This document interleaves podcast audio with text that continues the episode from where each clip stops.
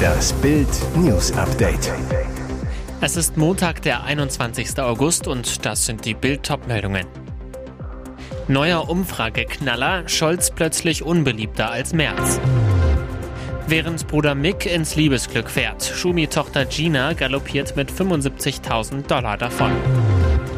Hohe Ehre für Sir Niels Olaf III. Pinguin wird Generalmajor der Königsgarde.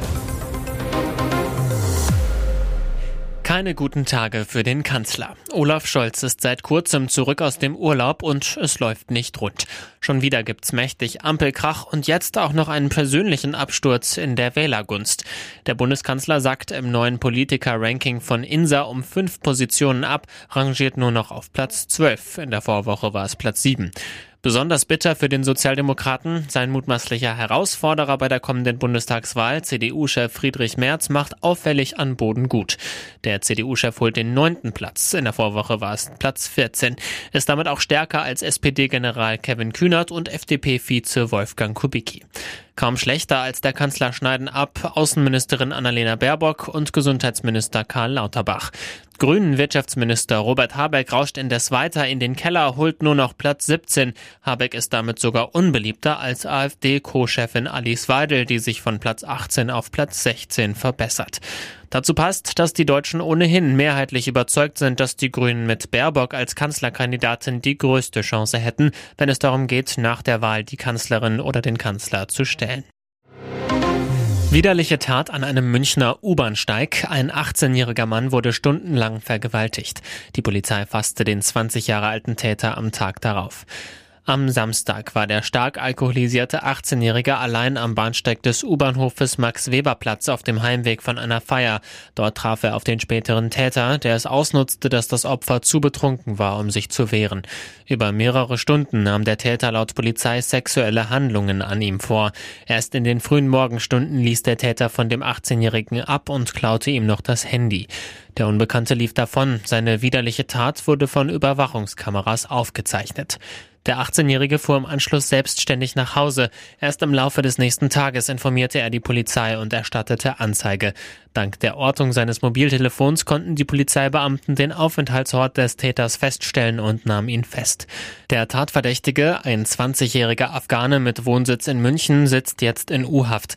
Die weiteren Ermittlungen führt das Kommissariat 15 für Sexualdelikte des Polizeipräsidiums München. Die Beamten werden auch klären, warum die Vergewaltigung über Stunden unentdeckt geblieben war. Was für eine Nacht für Gina Schumacher in Las Vegas. Beim Run for a Million Event, einem der wichtigsten Events im Raining Pferdesport, wurde Schumis Tochter auf ihrem Pferd Gunnar Stepia mit 229,5 Punkten Dritte. Preisgeld 75.000 Dollar. Damit hat Gina in ihrer Karriere insgesamt 1,35 Millionen Dollar an Preisgeld gewonnen. Das macht sie zur jüngsten 1 Million Dollar Reiterin des National Raining Horse Verbandes, einer der größten Raining-Organisationen mit Sitz in den USA. Bei den Schumachers sorgen nicht nur die Pferde für aktuell ganz viel Liebe. Vor rund einer Woche machte Mick Schumacher seine Beziehung mit dem dänischen Model Laila Hasanovic öffentlich. Schwester Gina ist seit sechs Jahren mit ihrem Freund Ian Bethke zusammen.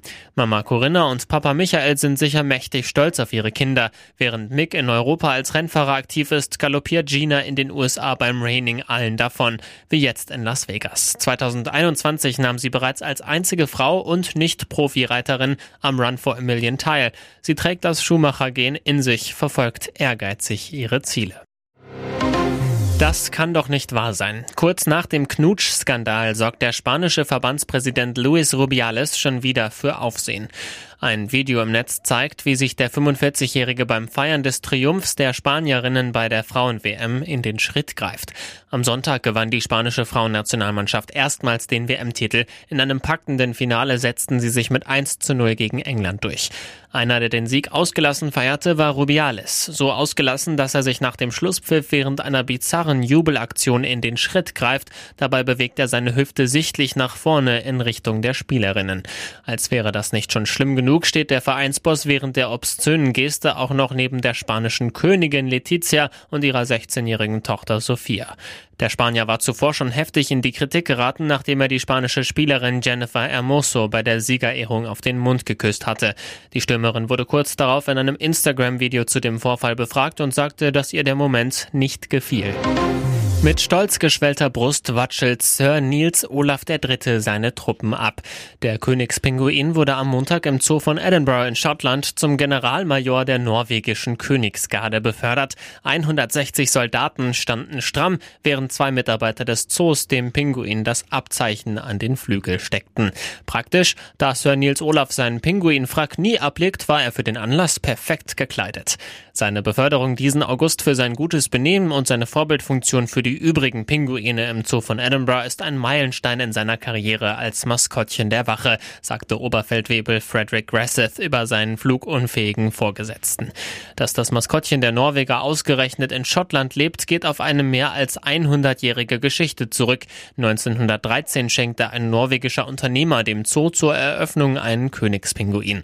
Als die Königsgarde 1961 in der schottischen Hauptstadt am Royal Edinburgh Military Tattoo, ein Festival für Militärmusik teilnahm, verliebte sich Major Niels Egelien in die Pinguine im Zoo.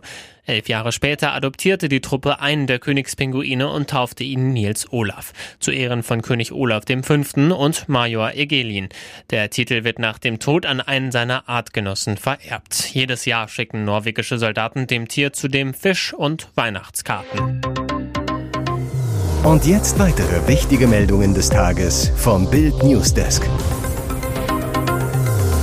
Es war der dramatischste Einsatz seiner Medizinerlaufbahn. Chirurg über die Amputation auf dem Acker. Im Kornschacht eines Mähdreschers musste Professor Clemens Schafmeier von der Uniklinik Rostock einem jungen Landwirt beide Beine amputieren, um ihm das Leben zu retten. Mit Bild spricht der Chirurg jetzt über die spektakuläre Operation auf dem Weizenfeld, die drei Stunden dauerte. Der junge Mann hatte am Samstag auf einem Acker bei Hohenlokow im Landkreis Rostock im Korntrichter der Erntemaschine eine Verstopfung lösen wollen, bei laufendem Motor. Er wurde von der Förderschnecke erfasst, mit beiden Beinen in die Riesenmaschine gezogen. Wenige Minuten später waren Retter vor Ort. Ein Notarzt versorgte den Schwerstverletzten, konnte ihn aber nicht aus dem Mähdrescher befreien. Gut eine Stunde nach dem Unfall wurde Professor Schafmeier informiert. Der trommelte sein Team aus dem Wochenende, flog im Rettungshubschrauber zum Weizenfeld. Dort tauschte die Gefäßchirurgin ihre Flipflops, die sie im Moment des Notrufs trug, mit den Stiefeln eines Feuerwehrmannes, schwang sich in den Trichter, machte sich an die Arbeit. An der Förderschnecke vorbei durchtrennte der Chirurg Knochen und Gefäße. Zum Teil habe ich nur fühlen können, musste blind Muskeln zerschneiden und operieren, sagt er. Keine drei Stunden später war das Opfer auf dem Weg in die Klinik. Sein Retter? Momentan ist er außer Lebensgefahr. Und dankbar, als Schafmeier am Montagmorgen zur Visite kam, streckte der junge Landwirt die Hand aus, bedankte sich. Professor Schafmeier sagt, das sind Momente, die einem sehr nahe gehen. Ich bin wahnsinnig stolz auf mein Team, den Notarzt, die Feuerwehr und die Polizei vor Ort. Alle haben alles richtig gemacht und ihren Beitrag geleistet, dass wir ein Leben retten konnten. 40-Jährige wollte 150.000 Euro. Gericht weist Impfschadenklage ab.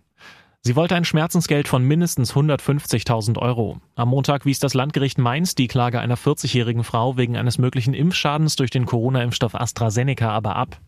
Die Frau hatte geschildert, dass sie nach ihrer Impfung im März 2021 einen kompletten Hörverlust erlitten habe. Sie hätte ein Kribbeln in den Fingern gehabt und ein Taubheitsgefühl im Gesicht. Jetzt wurde die Klage der Frau abgewiesen. Die Gründe dafür würden schriftlich nachgereicht, urteilte die Richterin. Auch die Kosten für das Verfahren muss die Klägerin tragen. Noch ist das Urteil allerdings nicht rechtskräftig. Die Verteidigung kündigte bereits an, in die nächste Instanz beim Oberlandesgericht Koblenz zu gehen. Der Anwalt sprach von einem Fehlurteil, die Klägerin von einem Schlag ins Gesicht für alle Betroffenen. Der Mainzer Prozess ist nicht die einzige Impfschadenverhandlung um AstraZeneca in Deutschland. Erst Mitte des Monats kam in Bamberg ein weiterer Fall vor Gericht. Eine 32-Jährige klagte gegen AstraZeneca, weil sie die Thrombose als Impfnebenwirkung ansieht. Das Gericht fordert nun ein Gutachten, ob der Konzern ausreichend über Nebenwirkungen informiert hatte. Ihr hört das Bild News Update mit weiteren Meldungen des Tages. Legalisierung von Cannabis. Herr Scholz, wie oft haben Sie schon gekifft? Haschisch ist bald legal. Das Bundeskabinett hatte am Mittwoch die teilweise Freigabe von Cannabis zum privaten Gebrauch gebilligt. Jetzt müssen nur noch Bundestag und Bundesrat zustimmen. Doch wie hält es der Kanzler selbst mit der Droge? Olaf Scholz wurde gestern gefragt, ob er selbst schon einmal einen Joint geraucht habe. Seine Antwort im Interview mit TV-Sendern Sat1 Pro 7, nein, nie. Auf Nachfrage ergänzte er, nein, auch keinen einzelnen Zug. Zur geplanten Legalisierung von Cannabis durch die Ampelkoalition sagte Scholz, er habe sich sehr schwer getan damit. Er glaube, dass wir jetzt mit diesem vorsichtigen Schritt, den wir gehen, genau das Richtige tun, sagte Scholz. Aber wenn mich jemand fragt, soll ich oder soll ich nicht, würde ich immer sagen, nö. Hintergrund. Ab 18 Jahren soll künftig der Besitz von höchstens 25 Gramm Cannabis erlaubt sein. Cannabis darf privat angebaut werden, bis zu drei Pflanzen. Über Clubs maximal 500 Mitglieder können Mitglieder die Droge gemeinschaftlich anbauen und gegenseitig verkaufen. Heißt, wer Cannabis kaufen will, muss Clubmitglied werden. Hier ist das Bild News Update. Und das ist heute auch noch hörenswert. War Prinz Charming am Ende doch nur ein Albtraum? Sieben Jahre lang war Sam Asghari der Mann, der der gefallenen Popprinzessin Britney Spears den Halt gab, den sie so dringend brauchte. So schien es jedenfalls. Doch nachdem das einzige Traumpaar an dieser Woche seine Trennung bekannt gab, scheint sich die große Liebe in einen erbitterten Rosenkrieg zu wandeln. Er wirft ihr vor, ihn geschlagen und mit einem ihrer Haushälter betrogen zu haben. Asghari reichte daraufhin die Scheidung ein. Jetzt die Wende. Die US-Amerikanerin Ashley Frank erhebt schwere Vorwürfe gegen Sam Asghari. Der 29-Jährige soll sie während seiner Ehe mit Britney sexuell belästigt haben. Außerdem wirft Frank dem Model vor, er habe seine Frau betrogen. Kurz nach Bekanntwerden der Trennung schrieb Ashley Frank in ihren Stories, sie sei vom Liebesaus des Paares nicht überrascht. Britneys Ex sei ihr Fitnesscoach gewesen, so Frank. Asghari habe sie sexuell belästigt, indem er ihr unerwünschte Fotos von sich geschickt habe, so Ashley Frank. Später habe er sie dann gefragt, ob sie mit ihm in der Dusche des Fitnessstudios Sex haben wollte. Das sei häufiger vorgekommen. Sie sei nie auf seine Avancen eingegangen und habe das Studio am Ende verlassen, weil ihr Sams Annäherungsversuche zu viel geworden seien, so Frank. Auch andere Kundinnen des Studios habe er auf diese Art belästigt.